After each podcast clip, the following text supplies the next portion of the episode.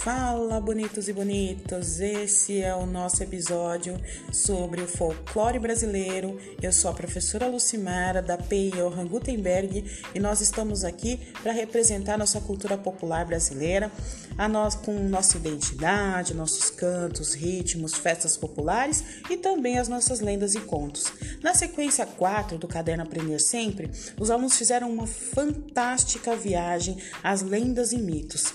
A partir desse estudo, nasceu o nosso projeto podcast Eu Sou a Lenda. A partir do aplicativo Anchor, os alunos dos sextos anos B e C representaram esse gênero muito bem.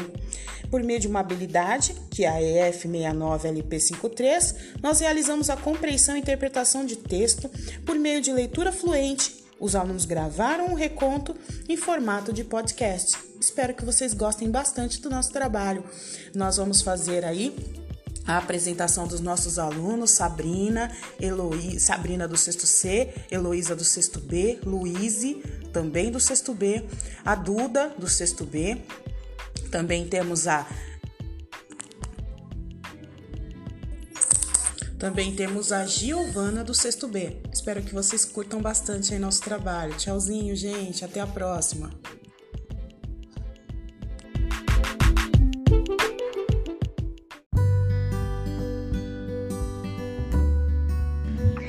Lenda do Boitatá.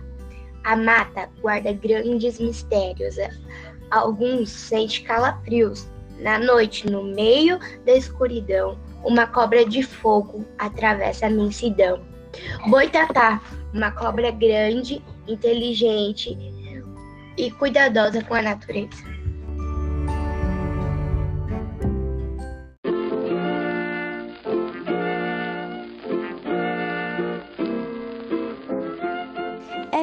Vez um saci muito sapeca.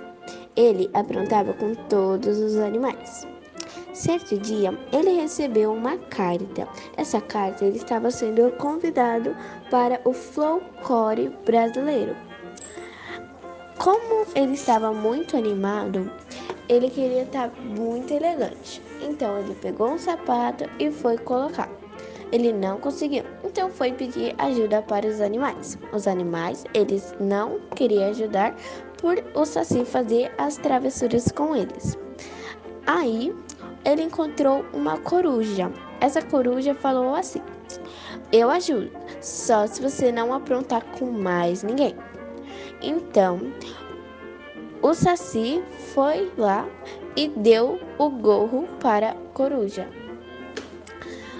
E a coruja ajudou ele a colocar o sapato. O Saci foi para a festa. Quando voltou, estava desanimado por estar sem o gorro. Então a coruja percebeu e devolveu o gorro para o Saci. Fim.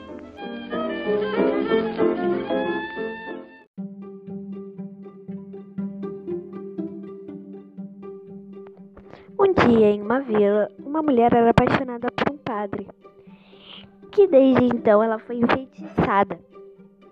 E depois que ela foi enfeitiçada, ela virou uma mula sem cabeça, que foi galopando pela mata dentro. Depois desse, depois de tanto galope, o homem foi ver o que, que estava fazendo esse barulho. E ele, e ele ficou uma noite acordado. Ele descobriu que era uma mula, assim como os outros animais escondidos viram que era uma mula que estava fazendo todos esses barulhos. Na manhã seguinte, ele foi ver, foi saber mais sobre essa história. Depois que ele soube mais sobre essa história e descobriu que que, como quebrar o feitiço, que era assim, que era só ele espetar a mula com um alfinete que ainda não foi usado. Assim que ele pegou um alfinete que era novo, foi lá, espetou na mula quando a mula estava calma e Assim, ele conseguiu quebrar o feitiço da mula. A mula agora é mulher e todos os animais voltaram a dormir. Assim foi a história. Fim.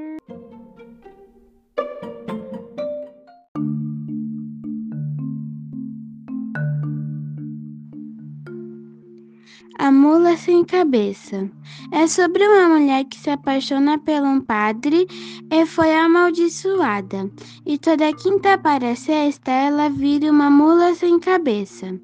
Uma noite, o homem ficou espionando a mula galopando na floresta. Ele, ele, no dia seguinte, ele foi na vila perguntar sobre a mula. E ele descobriu que para quebrar o feitiço da mula, ele precisa espetá-la com um alfinete novo. No dia seguinte, ele esperou anoitecer e esperou a mula aparecer. Ele foi lá e espetou a mula. A mula virou uma mulher linda e, e assim deixou em paz os outros animais.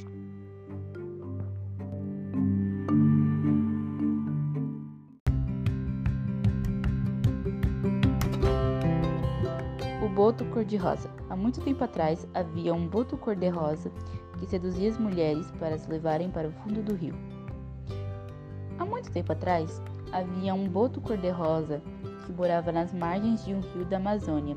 E todo dia especial, como festa junina, ou mais conhecido como o dia de São João, o boto se transformava em homem para ir atrás das mulheres desacompanhadas ou até mesmo sozinhas ali pela região.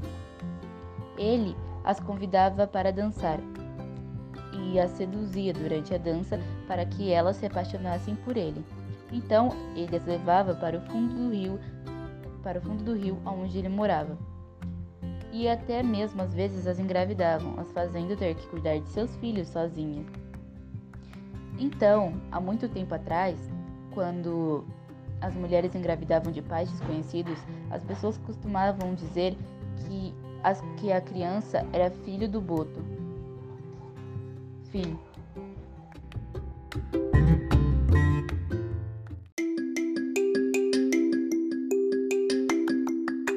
Cuca. A cuca é um dos principais seres mitológicos do folclore brasileiro. Ela é conhecida popularmente como uma bruxa que rapta crianças e que pode ter a forma de uma velha ou de uma feiticeira com cabeça de jacaré.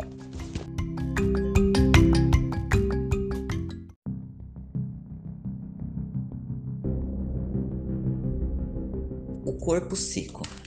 Conta a lenda que o corpo seco era um homem que, quando em vida, era tão ruim que, quando morreu, nem os céus nem o inferno aceitaram. Então ele ressuscitou com seu corpo já em decomposição. A lenda conta que ele pode ser encontrado em estradas escuras e em plantações de milho e café, pois quando vivo eram as plantações que tinham em sua fazenda. Conta que quando ele chega nos lugares, o cheiro de carniça é tão forte que você pode sentir a quilômetros. E também quando ele chega, as, as plantas e as águas secam, independente se for de rio ou poços. E essa é a lenda do corpo seco.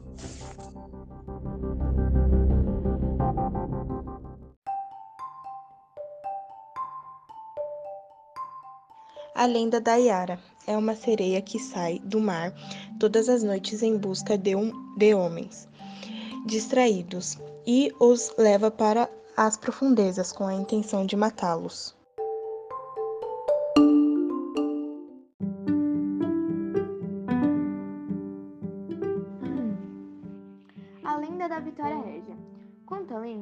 Uma bela índia chamada Naia apaixonou-se por, por Jaci, a lua, que ilumina a noite. Bravos guerreiros tentaram cortejar Naia, mas é, todos fracassaram.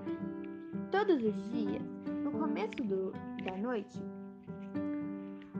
a bela índia corria em direção à lua para tentar chegar a ela, até que adoeceu de tanto ser ignorada por Jaci. Mesmo doente, ela saía em busca de Jaci. Numa dessas vezes, ela caiu em Guarapé. Quando acordou e viu o reflexo da lua nas águas, ela mergulhou nas profundezas e desapareceu.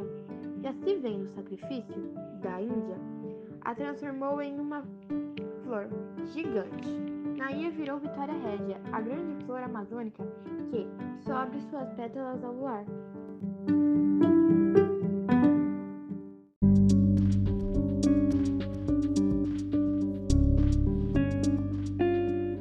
Lenda do lobisomem. Diz a lenda que quando uma mulher tem sete filhas e o oitavo filho é homem, esse menino será um lobisomem. Também o será o filho de uma mulher amancebada com o padre, sempre pálido, magro e orelhas compridas. O menino nasce normal, porém, logo que ele completa 13 anos, a maldição começa na primeira noite de terça ou sexta-feira. Depois do aniversário, ele sai à noite e vai até uma encruzilhada. Ali, no silêncio da noite, se transforma em lobisomem pela primeira vez e uiva para a lua.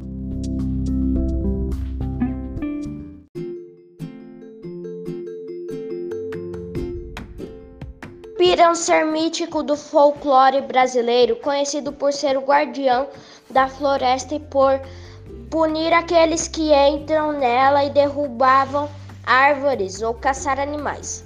O Curupira é personagem do folclore brasileiro. Certo dia, um derrubador de árvores é, jogou um fio de lã e, pela curiosidade do Curupira, ele foi lá e pegou o fio de lã. E o derrubador de árvores fugiu. Diz a lenda que quem traz presentes para ele, quando entra na floresta, ele fica bonzinho e calmo. Fim.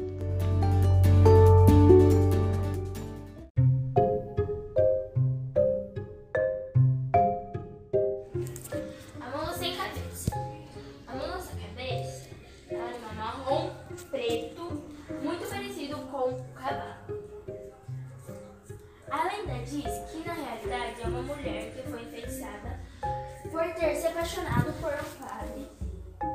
Por causa disso, todas as noites de quinta-feira sexta-feira, ela se transforma na mula sem cabeça e sai a galopar floresta dentro sem parar.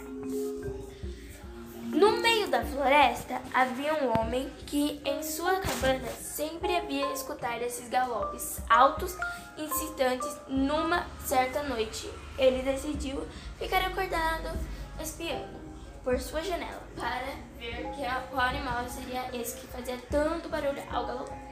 E foi nessa noite que todos os ele viu a mula sem cabeça, cavalgando pelo ar com suas chamas e clarear toda a floresta à sua volta, e os animais atrás das águas das árvores, junto com ele, a espiar. Pois, assim que amanheceu, o curioso homem foi até a vizinha, cidade vizinha e não desistiu até saber mais sobre aquele animal estranho, cabeça de fogo. E assim ele ficou sabendo que era mula sem cabeça e que a lenda dizia que era para quebrar o feitiço que existia. Uma das coisas que ele poderia fazer era espetar o animal com um alfinete que nunca havia sido usado. Mas como ele faria isso, o, o, bicho era bravo. Pensou, pensou e decidiu tentar. Naquela noite de lua cheia, uma espetadinha na mula sem cabeça ele consegue e anda. Ele anda mais um pouquinho espetou na mula sem cabeça. Que com o nascer do sol ele viu no lugar da mula sem cabeça uma mulher muito bela. Então a maldição dela foi acabou naquela noite. Felicidade para muitos, principalmente para os animaizinhos da floresta que agora finalmente conseguiram dormir.